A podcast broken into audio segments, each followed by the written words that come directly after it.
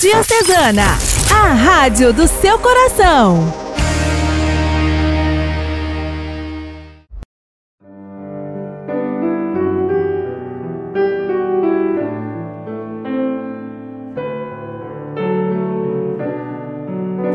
Estamos nos aproximando do final do ano e Deus nos faz sempre, nos faz sempre.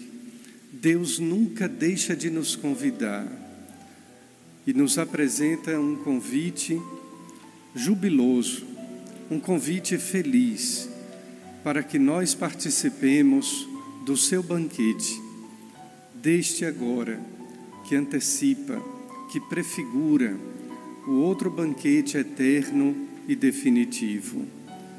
Não é sem porquê que na liturgia da Santa Missa, todos os dias, em cada Eucaristia, o sacerdote ergue a hóstia consagrada e nos diz: Felizes os convidados para a ceia, para o banquete do Cordeiro, o banquete nupcial desta aliança de matrimônio, de um casamento entre Deus e a humanidade, selado não mais no sangue do sacrifício de animais, selado no sangue do seu Filho na cruz.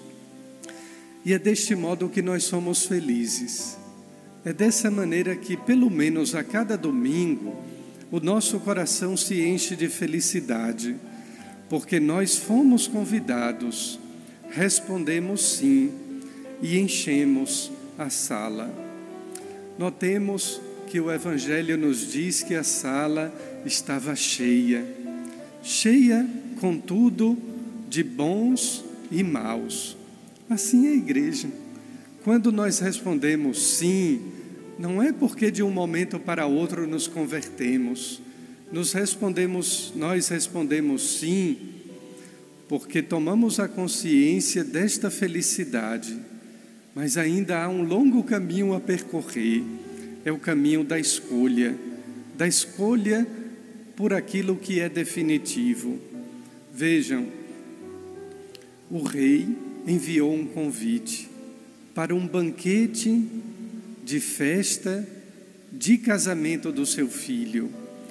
Quem de nós não gostaria, não se sente honrado em receber o convite de uma festa de alguém importante, de sentar-se à mesa com alguém que é ilustre, celebridade na sociedade. Essa tradição cultural se mantém há séculos, há milênios. O problema é exatamente o contrário. Para nós, quando não recebemos o convite, sobretudo de alguém que nós gostamos, nós nos sentimos excluídos. No Evangelho, na parábola, o problema é outro. O problema não é ter sido convidado, o problema é rejeitar o convite e, mais ainda, violentar os emissários, os mensageiros daquele convite. Aquela cançoneta de Padre Zezinho que diz: Quando Jesus passar, eu quero estar no meu lugar. Quantas vezes ele passa?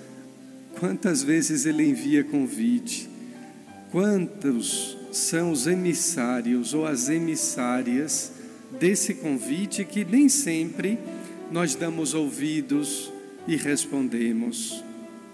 Ainda ontem, em Assis, era beatificado o jovem, quase um adolescente, Carlo Acutis, apenas porque em toda a sua trajetória de vida tão curta, escolheu como projeto de vida viver unido a Jesus.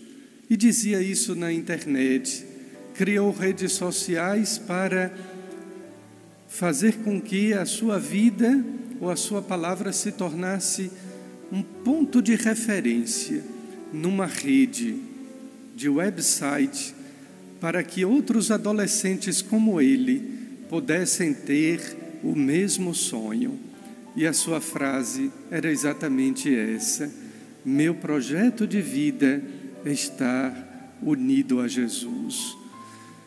Quantas pessoas, inclusive eu, tanto tempo que a gente tem de vida, quantos emissários chegam com convites tocando o nosso coração, mas o nosso coração está fechado. Até que o rei decide enviar o vosso filho, o seu filho, para que o seu filho nos entregasse o eterno convite.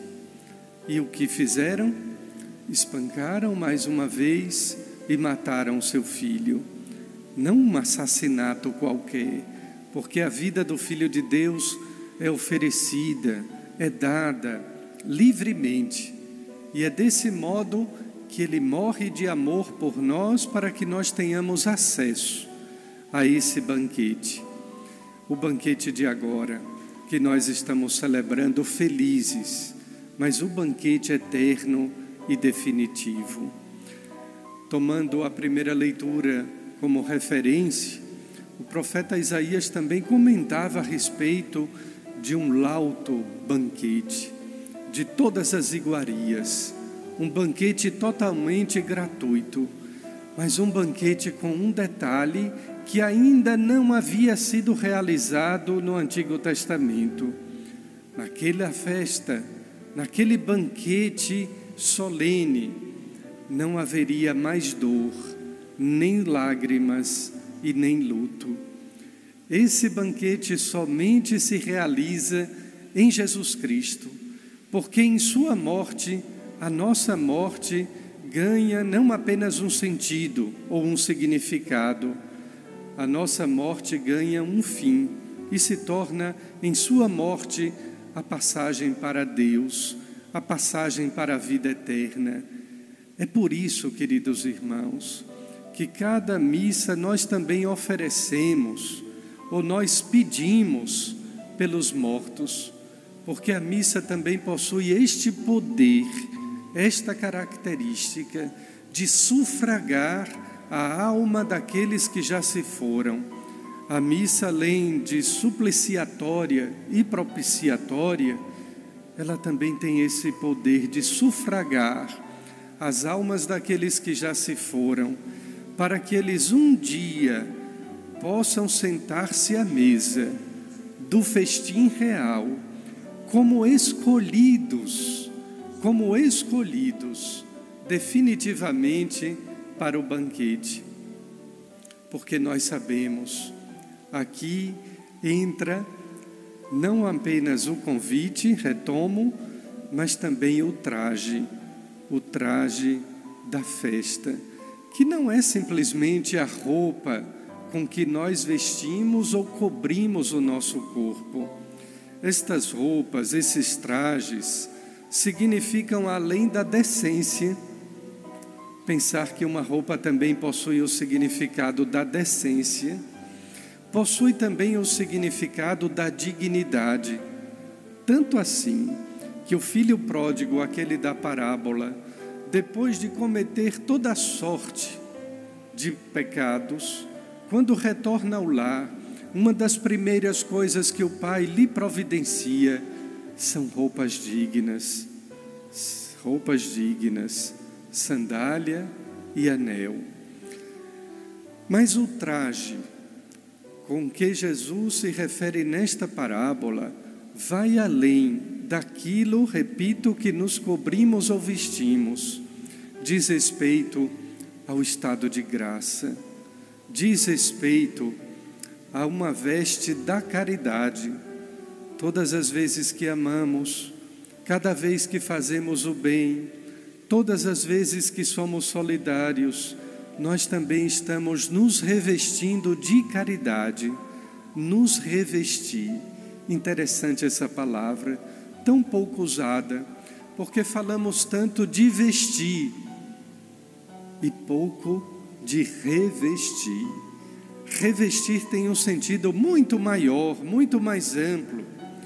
E São Gregório, comentando este texto do Evangelho, dizia: é preciso estar revestido da caridade, é preciso estar em estado de graça, para que a graça de Deus, a oração da coleta hoje, a primeira oração da Santa Missa, era tão curtinha, apenas duas frases, que dizia: Deus que sempre nos precede através da sua graça, ou seja, Deus que já está lá antes de eu estar, Deus que já está amanhã, antes do dia amanhecer. A graça de Deus que antecede, que nos precede, é essa graça que deseja nos revestir. Pensar, queridos irmãos e irmãs, que apesar de tantas recusas, apesar de tantos emissários, de tantos mensageiros, de tantos convites, desde Isaías até Carlo Acutis ontem, Deus não se cansa, Deus não desiste de nos convidar, de nos chamar, apesar de tanto tempo, de tantas recusas, de tantos nãos, Deus continua a nos amar, a nos perdoar, a nos favorecer com a sua graça. Felizes somos nós. Vivamos esta felicidade hoje, agora, para que um dia também, nesta sala quase cheia, de bons e de maus, sejamos os escolhidos para o banquete eterno e definitivo. Amém.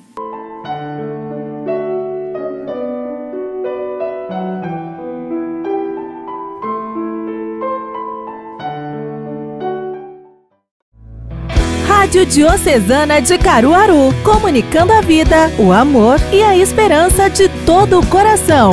Diocese de Caruaru, Pernambuco.